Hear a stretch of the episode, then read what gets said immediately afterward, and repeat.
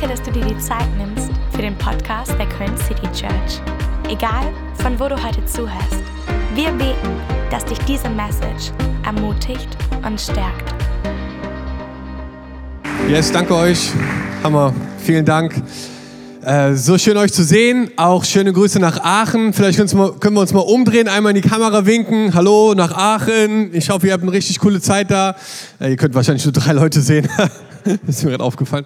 Äh, aber hier sitzen mehr als drei Leute. Richtig cool, äh, dass ihr alle da seid. Ich freue mich auch für alle, die zu Hause mit dabei sind. Ich glaube, es wird ein cooler Abend. First Wednesday. Wir starten immer den Monat gemeinsam mit diesem Gottesdienst. Es ist ein bisschen wie so ein Familientreffen, äh, wo wir uns austauschen wollen über das, was Gott gerade in unserer Kirche tut. Und ich möchte dich jetzt schon ermutigen, ähm, einfach dein Herz zu öffnen, deine Ohren zu öffnen. Und ich glaube, dass Gott heute in unserem Leben etwas machen möchte und dass es eben nicht nur ein Gottesdienst wird, sondern dass es wirklich eine Begegnung mit Jesus wird. Ähm, und ich finde einfach auch im Worship gerade war es schon super stark spürbar, dass er hier ist und wir, starten, wir steigen auch gleich nach der Message nochmal in Worship ein. Und ich habe irgendwie das Gefühl, dass irgendwas in der Luft liegt, liegt im Moment so und nicht nur jetzt hier in diesem Raum, sondern generell ist es irgendwie eine Zeit gerade, wo ich das Gefühl habe, dass Gott uns irgendwie tiefer mit hineinnehmen möchte, so in unsere Beziehung mit ihm. Und ähm, ich weiß nicht, wie es dir geht, aber wir schauen uns um und ich habe das Gefühl, dass sich richtig so ein, so ein Geist der Angst irgendwie auch breit macht, gerade in unserem Land, dass Leute richtig viel Sorgen mit sich tragen und Leute echt so, ja, einfach auch so eine Schwere irgendwie spüren durch diese Situationen im Moment. Und ähm, damit ist heute Abend Schluss. Denn wir werden heute Abend... Ähm, Denn wir werden heute Abend wirklich da so eine Ansage machen in diese Richtung. Und wenn du in irgendeiner Weise herausgefordert bist, mit Angst, mit Panikattacken vielleicht, mit Depressionen, mit Schlafstörungen, wenn irgend sowas auf dich zutrifft, dann möchte ich dich eigentlich, dann möchte ich jetzt schon einladen, dass wir gleich einen Aufruf machen werden und dass wir hier vorne einen Raum schaffen, schaffen wollen, um wirklich zu sagen, heute Abend ist Schluss damit. In Jesu Namen so da, da, dass wir einfach wirklich da so geistlich auch einen Schritt machen. So, wir lesen, und das war so der Vers, den ich für diesen Monat habe, den ich euch gerne mitgeben möchte. In 2 Timotheus 1, Vers 7 steht, denn Gott hat uns nicht einen Geist der Furcht gegeben, sondern einen Geist der Kraft, Liebe und Besonnenheit. Besonnenheit. Wisst ihr, es gibt einen Geist der Angst, es gibt einen Geist der Dunkelheit und des Todes und der, der, der, der macht gerade sein Ding hier auf dieser Welt und er verkleidet sich vielleicht auch als ein Virus. Und ich möchte einfach sagen, so, dass Gott uns einen, einen Geist gegeben hat, der eben genau das Gegenteil ist, der voll Kraft und Liebe und Besonnenheit ist und nicht ein, ein Geist der Angst. Und deswegen ist es heute Abend eine richtige Ansage, auch in die unsichtbare Welt zu sagen, wir nehmen Anlauf und verpassen ihm richtig so einen Kick zu sagen, raus mit dem Geist der Angst aus unserem Leben weil wir Raum geben wollen, dass Gott einfach wirkt heute. Und mich begleitet dieses Thema seit ein paar Wochen schon. Ähm, und ich glaube, das ist ein safes Environment hier, das zu machen. Und ich möchte dich einfach jetzt schon ermutigen, dass es gleich einen Moment geben wird, wo du einfach ganz konkret das konfrontieren kannst und wo wir im Gebet dagegen ankommen und sagen, in Jesu Namen, hab diese Angst zu weichen und diese Sorgen und diese Zweifel und äh, diese Schlafstörungen vielleicht, diese Panikattacken, äh, die Dinge, die uns irgendwie gerade versuchen gefangen zu halten und dass wir Jesus einfach den Raum geben, ähm, dort reinzubringen mit Klarheit. Weil ich das Gefühl habe, dass durch Angst auch viele Fehlentscheidungen getroffen werden. Wenn Menschen Angst haben, dann kann man gar nicht mehr klar denken, sondern dann fängt man an, emotional zu reagieren, emotional auch zu entscheiden und dir fehlt ein bisschen die Fähigkeit abzuwägen, was, was glaube ich eigentlich gerade. Und ich, und ich weiß nicht, wie es dir geht, aber ich, ich gerade auch wenn ich so einfach Nachrichten lese oder Zeitungen lese oder so, ich weiß gar nicht mehr, was ich glauben soll. Es gibt so viele Halbwahrheiten, so viel Schein, so viele Verwirrung auch, dass man manchmal da liest und denkt sich so, okay, ich, ich weiß gar nicht mehr, was hier eine Realität ist, so, was meine Wahrheit ist und, und was nicht so. Und ich glaube, dass heute Abend es darum geht, auch so ein bisschen so zurück zu den Basics zu kommen, worum es eigentlich geht und was wir glauben, was unsere Wahrheit ist und worauf wir uns stellen. Und ich möchte gerne einsteigen mit euch ähm, in eine Story von ähm, Elia. Er war ein Mann Gottes im Alten Testament. Ihr kennt vielleicht seine Story. Und ähm, Elia heißt übersetzt, mein Gott ist Yahweh und er war so ein Vorreiter, er war mutig, er war kühn, er war etwas, wo viele Leute sagen, wow, Elia, der große Prophet so. Aber er war auch ein Mann, der Angst ganz real kannte in seinem Leben. Und es gibt so eine Szene in seinem Leben, wo er gegen 850 falsche Propheten auf diesem Berg da dieses, diesen Boxkampf hat oder so, ne? Und es sind 850 gegen ein und die, die bauen so zwei Altare. Nee, ist das das Mehrzahl von Altar? Ist Altäre? Altäre? Das ist ein komisches Wort. Altäre und die, die einen ne, für Baal und, und er ganz alleine gegen die 850 und, und die sagen so, hey, wer, wer Feuer vom Himmel rufen kann, so, der, der ist der wahre Gott und dem folgen wir und die 850 Leute geben richtig Vollgas und schreien und so und, bah, ne, und, und da passiert gar nichts. Und dann kommt Elia, nachdem sie sich die Kehle ausgeschrien haben und betet zu Gott und sagt, Gott, ne, du bist der, der König von Himmel und Erde und, und wir, wir beten jetzt einfach, dass Feuer vom Himmel fällt und pff, das Feuer kommt und diese 850 Leute sterben. Das ist einfach der Wahnsinn. Und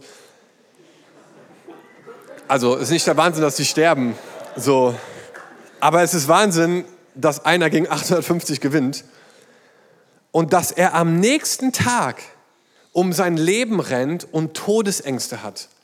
Und ich denke mir so, das kann doch nicht wahr sein, dass du ein Zeugnis bist von so einem krassen Event und am nächsten Tag rennst du um dein Leben und hast Todesangst. Können Glaube und Angst parallel existieren?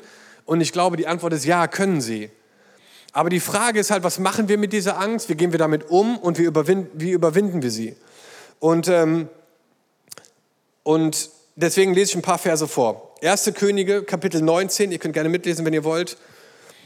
Da schickte Isabel, die äh, Königin, einen Boten zu Elia, der ihm ausrichten sollte, die Götter sollen mich schwer bestrafen, wenn ich dir nicht heimzahle, was du diesen Propheten angetan hast. Morgen um diese Zeit bist auch du ein toter Mann, das schwöre ich. Jetzt kommt's. Da packte Elia die Angst. Ne? Nicht zu vergessen, einen Tag vorher, 850 gegen ein. Er rannte um sein Leben und floh bis nach Beersheba, ganz im Süden Judas. Dort ließ er seinen Diener, der ihn bis dahin begleitet hat, zurück. Er rennt um sein Leben. Ne? Und er rennt und rennt und rennt.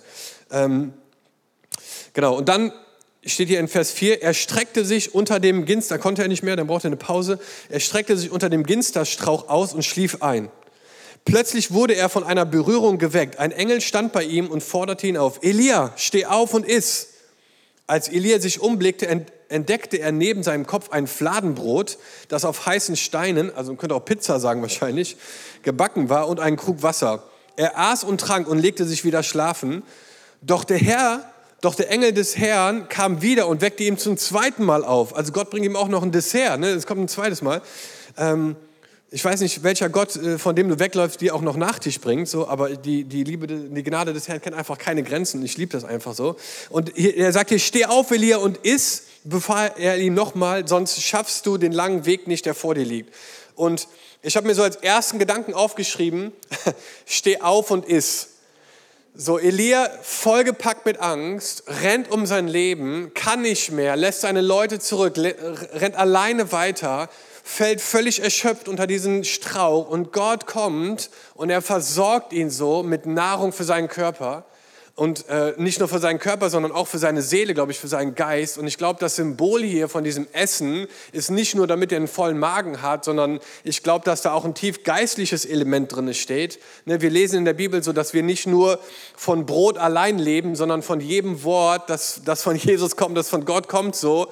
Und ich glaube, dass da eine tief geistliche Wahrheit drin ist, dass es nämlich darauf ankommt, mit was wir uns quasi füttern, was wir zu uns nehmen und dass das direkt verbunden ist auch mit der Angst, die wir in unserem Leben erleben. Also du musst einfach mal selber dich beobachten, was alles so in, dein, in deinen Geist hineinströmt, in deine Augen, durch deine Augen, in dein Gehirn, in deine Seele, in dein Herz, wenn du so einen Tag lebst. Weil ich glaube, dass da ganz viele Dinge sind, die uns die Angst eher noch fördern, ne, die da irgendwie noch wie so ein Öl sind auf diesem Feuer. Ähm, und dass es einfach etwas ist, so, was, was nicht Angst bekämpft, sondern was Angst noch schlimmer macht. Und deswegen ist es so wichtig zu überlegen, okay, was sind denn Wahrheiten in meinem Leben?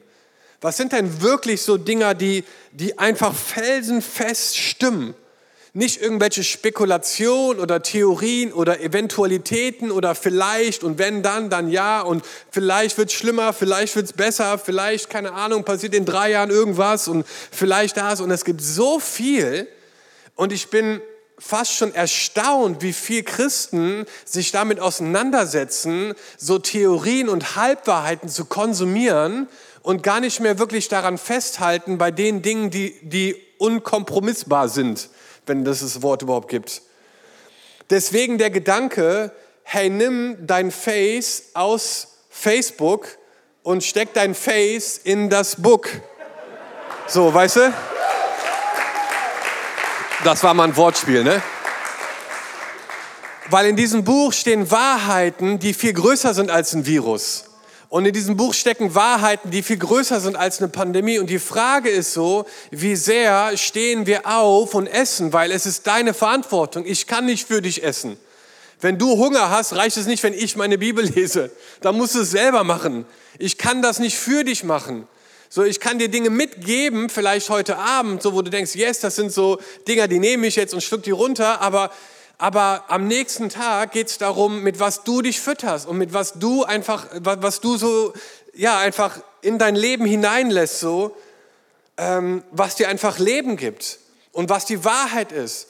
Wie viele Diskussionen und Debatten es gibt im Moment, wo ich mir denke, krass, ey, aufgebaut aus, auf Spekulation und auf irgendwelchen Halbwahrheiten, in irgendwelchen gefilterten Versionen.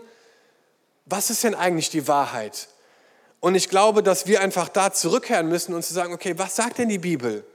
Und was steht denn hier drinne? Und wie kann ich das in mich hineinlassen? Und ich dachte, ich spreche einfach, mache ein paar Sachen einfach aus, die die Wahrheit sind, weil wir einfach glauben, dass die Bibel die Wahrheit ist so. Und das, was hier drinnen steht, wir bauen unser Leben darauf auf, was in diesem Buch steht so. Und, ähm, und hier steht zum Beispiel Folgendes. 2. Korinther 5, 17. Ich gehöre zu Christus. Ich bin eine neue Schöpfung. Das Alte ist vergangen. Etwas ganz Neues hat begonnen. Lukas 10, 19. Es ist, es ist wahr. Der Herr hat mir die Vollmacht gegeben, auf Schlangen und Skorpione zu treten und die Gewalt des Feindes zu brechen. Nichts wird mir schaden können. Offenbarung 12, Vers 11. Ich bin ein Überwinder, weil das Lamm sein Blut für mich vergossen hat und durch mein Bekenntnis zu Jesus.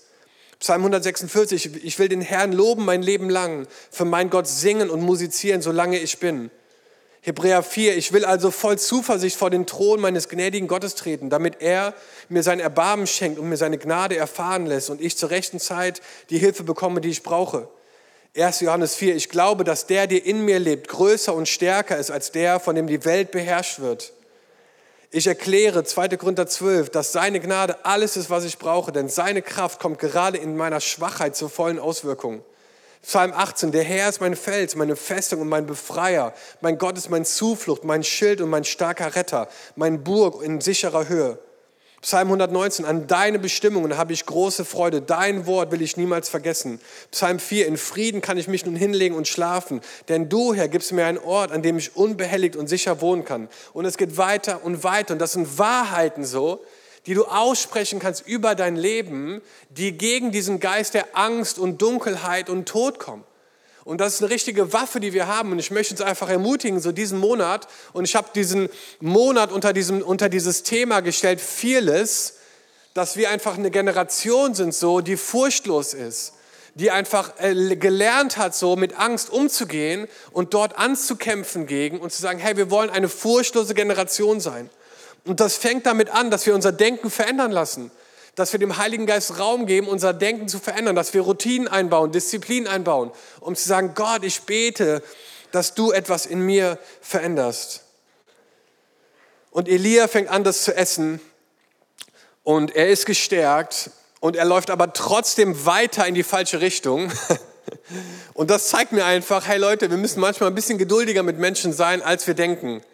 So, ne? Nicht, wenn du das morgen jetzt einmal liest, ist direkt alles anders sondern es dauert manchmal auch eine Zeit und wir brauchen Geduld und wir brauchen manchmal auch einen längeren Atem, um einfach mit Menschen gemeinsam unterwegs zu sein. Wisst ihr, in einer Welt voller Express-Checkout und One-Day-Delivery und so und Instant whatever, so äh, brauchen wir einfach manchmal die, diese, dieses Bewusstsein, dass geistliche Formation ein Prozess ist, der auch lange dauert, so, der, der viele Jahre manchmal auch dauert, viele Monate, viele Wochen dauert.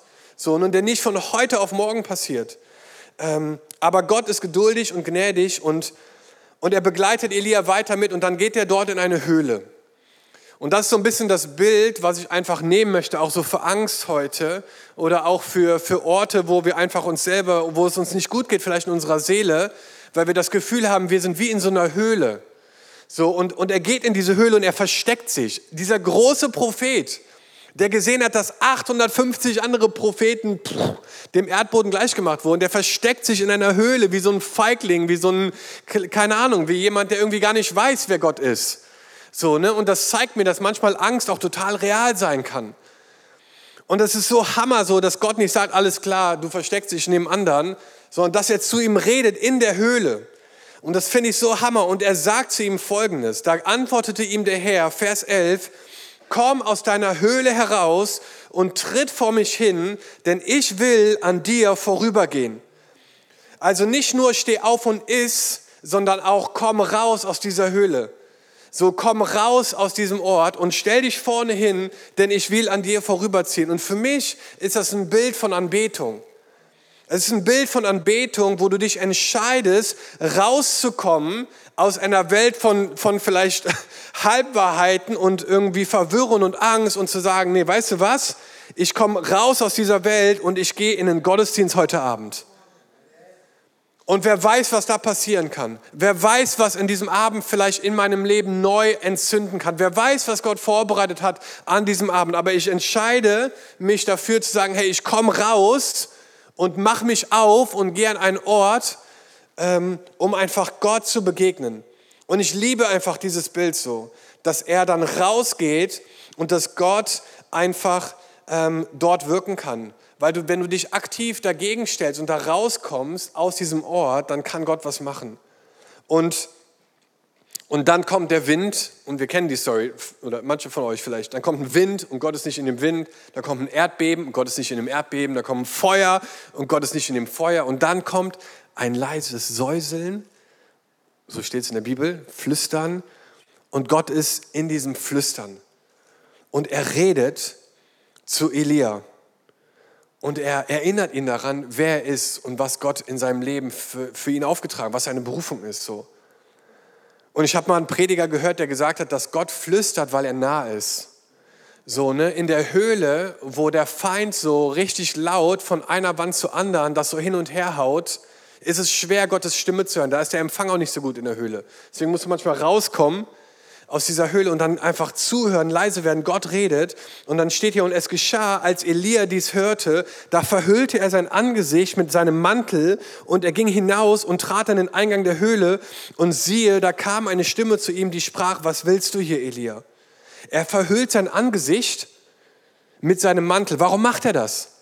Warum verhüllt Elia mit seinem Mantel sein Angesicht, wenn er mit Gott redet? Ich glaube, die einzig logische Erklärung ist Ehrfurcht. Dass er irgendwie denkt, krass, das ist wirklich Gott gerade, der hier an diesem Berg vorbeizieht. Ich, ich weiß gar nicht, was ich machen soll. Ich, ich muss mein Gesicht verdecken. Das ist ja viel zu heilig, er ist ja viel zu mächtig. Ich kann ja gar nicht einfach nur hier raussehen, weil das ist, wir reden ja hier von Gott. So, und er verhüllt sein Angesicht. Und ich glaube tatsächlich, dass äh, Ehrfurcht ein unfassbarer Schlüssel ist, wenn es darum geht, Angst zu besiegen. Weil du dir bewusst machst, wie groß Gott ist und wie heilig Gott ist. So, ich finde es Hammer, wie Timo das erzählt hat, so dieser, die, diese, dieses Gefühl, so, boah, krass, Gott, du bist so groß und du bist so mächtig und ich bin es nicht so, ne? Und du bist so heilig und du bist so unfassbar und, und ich bin es nicht, Gott. Und ich, ich weiß gar nicht, wie ich dir begegnen soll. Ich, ich verdecke mein Gesicht so. Ich habe einfach so eine Ehrfurcht vor dir, dass du da bist. Ähm, und das ist das Krasse, weil, wisst ihr, ich habe das Gefühl, dass wir manchmal einfach so das, so ein bisschen predigen oder auch leben, dass Jesus unser Retter ist und das stimmt auch, aber Jesus ist auch unser Herr. So, und ein Herr hat, hat Anspruch, ein Herr hat Autorität so. Und das lässt mich anders über Sünde nachdenken, wenn ich mir bewusst mache, dass Jesus mein Herr ist. So, weil ich einfach denke, krass, Jesus sieht das in meinem Leben.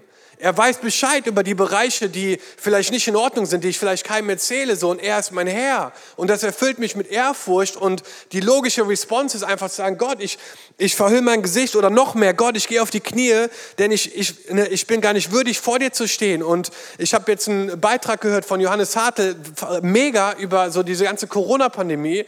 Und der hat gesagt so, dass das größte Gut in unserem Leben nicht unsere Freiheit ist, sondern die Fähigkeit, diese Bewusstsein, unser Knie zu beugen vor dem, der uns geschaffen hat und zu wissen, dass wir Geschöpfe sind und er ist der Schöpfer. Die größte Erkenntnis in meinem Leben, das größte Gut, was ich habe, ist zu sagen, Gott, ich knie mich vor dir nieder und ich bete dich an als meinen König und als meinen Herrn. Und das ist das, der größte Schatz in meinem Leben, ist Gott zu kennen und zu sagen, Gott, ich stehe in deinem Dienst und dein Wille geschehe, wie im Himmel so auf Erden. Und ich knie vor dir heute Morgen und ich gebe dir diesen Tag und alles, was passiert. Und ich, ich, ich komme in Demut zu dir und in dem Moment nimmt Gott die Angst weg und füllt dich mit Mut. Demut führt zu Mut. Und du merkst so krass, diese Dinge, die dich irgendwie belastet haben oder immer noch äh, irgendwie rumschwören, die werden kleiner, weil du plötzlich die Position geändert hast und die Proportion zwischen deinen Problemen und Gottes Herrlichkeit plötzlich stimmt. Denn du bist halt hier unten und Gott ist da oben und er ist so viel größer als deine Umstände und, und deswegen ist es so Hammer. Ich liebe einfach dieses Bild auf den Knien zu sein, weil es einfach meine Position widerspiegelt, wer ich vor Gott bin. Und es ist ein Riesenschatz und das kann mir keiner nehmen. Das kann mir keiner nehmen. Wenn die mich einsperren in Ketten und irgendwo in die Ecke stellen, kann ich mich trotzdem hinknien und sagen, mein Herr ist Jesus. Und nichts wird sich daran ändern. Kein Lockdown, keine Quarantäne, gar nichts. Und das ist so wichtig, einfach das für sich festzumachen, zu sagen, hey, komme, was wolle, das größte Gut in meinem Leben ist die Fähigkeit und die Möglichkeit, mich hinzuknien und zu sagen, Gott, ich gehöre dir. Und ich glaube, das ist etwas total Wichtiges, dass wir das einfach verstehen so. Und, und wir sehen das einfach hier, dass Ehrfurcht ähm, einfach bedeutet so, dass, dass Elia sich bewusst war von der Gegenwart Gottes. Und das hat manchmal auch was Ehrfürchtiges. Das braucht man auch gar nicht schönreden so. Ich glaube, wenn Gott hier einziehen würde in seine Herrlichkeit, dann würde keiner auf dem Stuhl sitzen bleiben. So, ne? Und man verpackt das manchmal und so und will das auch irgendwie schön formulieren und so, aber am Ende des Tages hat kein Mensch jemals Gott ansehen können, ohne zu überleben. Er ist so heilig, ne? Gott ist so heilig, dass, dass es gar nicht möglich wäre, ihm Angesicht zu Angesicht zu. Es ist so unfassbar viel Kraft, die von ihm ausgeht. Und du siehst das bei der Schöpfungsgeschichte schon. Du siehst bei Adam und Eva schon, dass sie einfach ihr Denken verändert haben durch den Feind, der quasi ihr Bewusstsein von der Ehrfurcht Gottes verändert hat, dadurch, dass er gesagt hat, hey, ist gar kein Thema, das zu essen und so, kannst du machen, kein Thema und da passiert auch gar nichts und so. Im Gegenteil, du wirst alles wissen und so. Und sie haben die Ehrfurcht dieser beiden vor Gott verändert durch diesen, durch diesen Trick, sie da reinzulegen. Und was ist passiert, als sie reingebissen haben? Direkt im nächsten Moment hörten sie auf einmal eine Stimme, sie hörten, dass Gott kommt, sie, sie haben gemerkt, krass, ich bin nackt und ich, ne, ich schäme mich und so. Und sie versteckten sich und sie hatten Angst. Angst hat ihr Leben gefüllt. So, und Gott sucht sie und sagt, hey, wo seid ihr so? Ne? Und warum, ihr braucht keine Angst vor mir zu haben, aber weil plötzlich diese Ehrfurcht wieder kam, wer Gott ist und wie heilig er ist, haben sie sich versteckt. Und ich möchte dich einfach darin ermutigen, darüber nachzudenken, so, bei den Sachen, die wir konsumieren und, und bei den Sachen, die wir irgendwie in uns hineinnehmen, so hey, verherrlicht das Jesus gerade, diese Antwort auf diese Post? Wie, wie würde Jesus das gerade schreiben? Hey, ein Grund, warum wir 3G-Veranstaltungen machen, ist, weil ich einfach glaube, dass 2G nicht der Weg ist, den Jesus gehen würde in so einer Pandemie. Wisst ihr, mir ist völlig egal, ob du geimpft bist oder nicht geimpft bist. Wirklich. Mir ist egal, ob du groß oder klein bist, ob du dick oder dünn bist, ob du glaubst oder nicht glaubst hey, dieser Ort, in dem Ort bist du willkommen. Und das ist dein Zuhause. Und wir wollen dir ein geistiges Zuhause geben. Und wir wollen Menschen einschließen, nicht ausschließen. Und,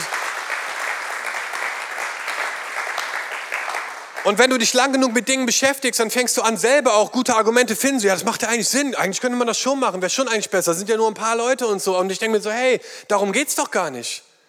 Es geht doch gar nicht darum, jetzt was einfacher ist, sondern was ist richtig.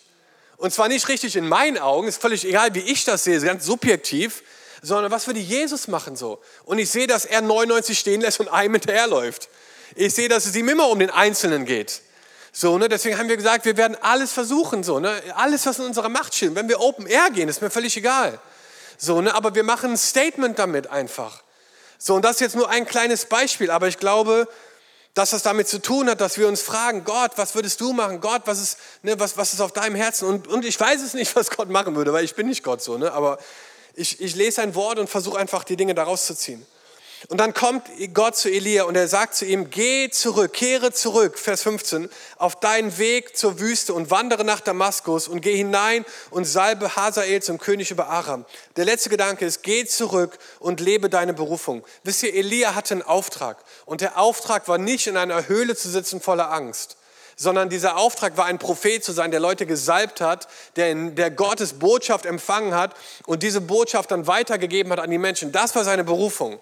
Und Gott sagt zu ihm, hey, geh zurück. Geh zurück und lebe deine Berufung. Das heißt nicht, dass es einfach wird, dass du keine Probleme hast. Kann auch sein, dass es Momente gibt, wo du richtig Schiss hast, so. Aber ich bin bei dir, du brauchst keine Angst haben und lebe deine Berufung.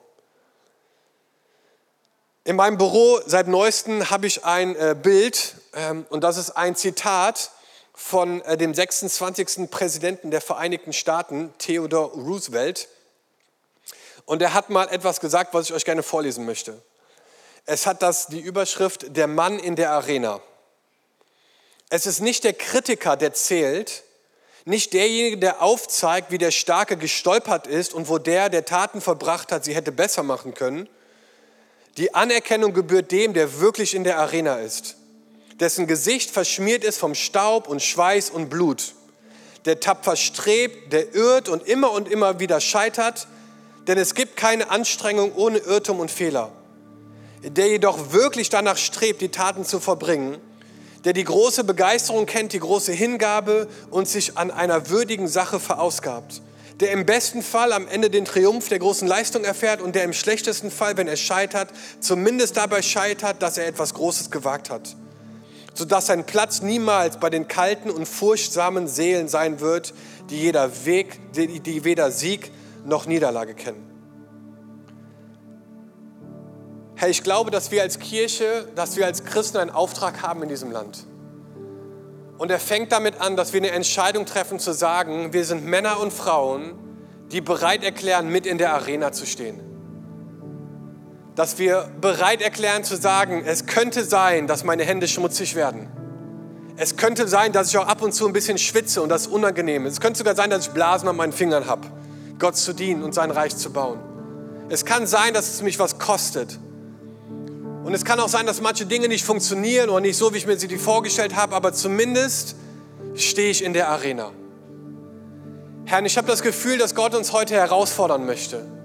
Nach einem Jahr oder anderthalb Jahren, wo wir viel in Höhlen waren, vielleicht unser eigenes Zuhause, ist es, glaube ich, an der Zeit zu sagen, wir treffen eine Entscheidung heute Abend zu sagen, ich bin in der Arena. Und das heißt unterschiedliche Dinge für unterschiedliche Leute. Aber ich glaube erstmal, das ist eine Entscheidung in deinem Herzen, dass du sagen, Gott, ich möchte einfach einen Unterschied machen und ich möchte, dass du mein Leben gebrauchst. Und ich komme vor dich und ich sage, Gott, benutze mein Leben. Und ich fand diesen Gedanken so krass, dass diese Begegnung, die, die Elia hatte mit Gott an diesem Altar, wo diese Bullen in Flammen aufgegangen sind und diese Propheten, dass der im Kontrast steht zu der Höhle, wo er sich versteckt hat. Und ich habe das Gefühl, in unserem Leben als Christ ist es immer wieder dieser, diese Spannung zwischen Höhle und Altar. Höhle und Altar. So, und wir wollen heute eine Entscheidung treffen, zu sagen, so, hey, wir kommen zu dem Altar Gottes. Und, und mein Bild davon ist tatsächlich, sich hinzuknien und sagen, Jesus, ich, ich komme zu deinem Altar, ich komme in deine Gegenwart und und ich möchte mich einfach von dir gebrauchen lassen und sagen, Gott, hier bin ich, sende mich. Und wenn das bedeutet, dass meine Hände voller Blasen sind, dass Schweiß und Blut irgendwie von mir runtertropft, dann sei es so. Wisst ihr, ich glaube, dass du eine Antwort bist auf den Schrei einer Generation. Ich glaube, dass Gott Männer und Frauen sucht, die sagen, Gott, hier bin ich, ich gehe. Und ich weiß nicht, ob du diesen Schrei hören kannst. Die Hotline für mentale Gesundheit ist letztes Jahr um 900 Prozent gestiegen. Die Rate oder die Prozentzahl von Jugendlichen, die anfangen, sich selber zu ritzen, steigt exponentiell. Ich weiß nicht, ob du den Schrei hörst in dieser Generation.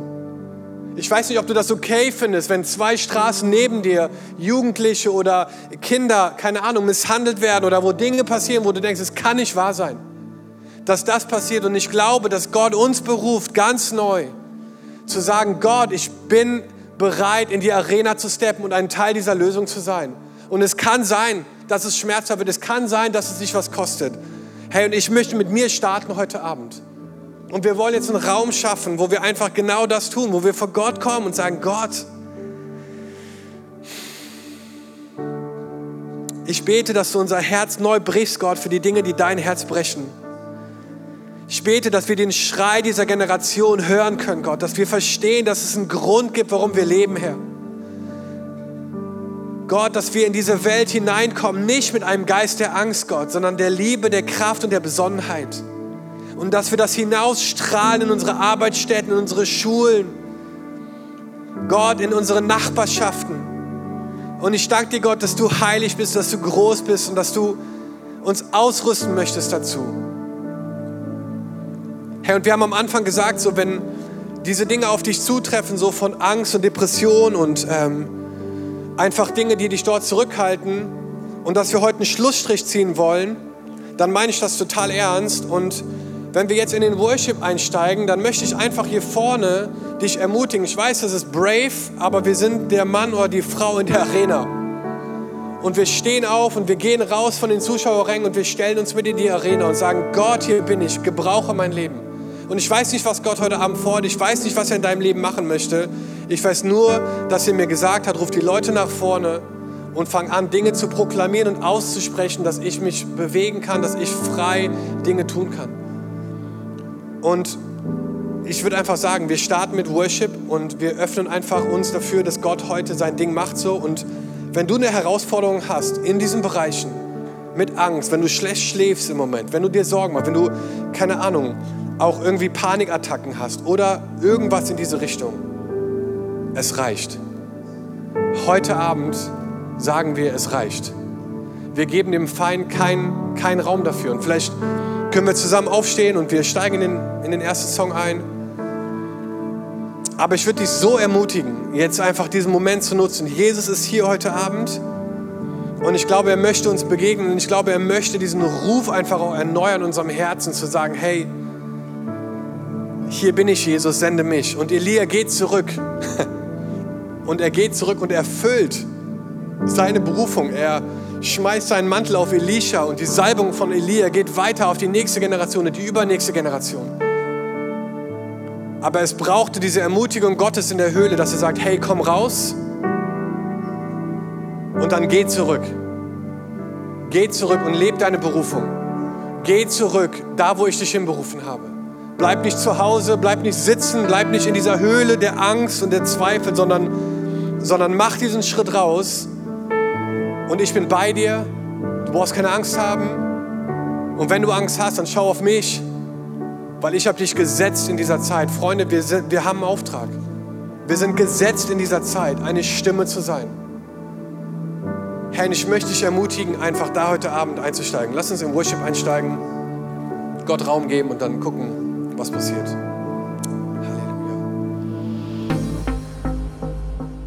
Wir als Köln City Church haben den Traum, unsere Stadt mit der Liebe Gottes zu verändern. Wenn du dich weiter mit uns connecten willst, dann nutzt doch unsere Website citychurch.köln oder schau auf unserer Facebook- oder Instagram-Seite Köln City Church vorbei.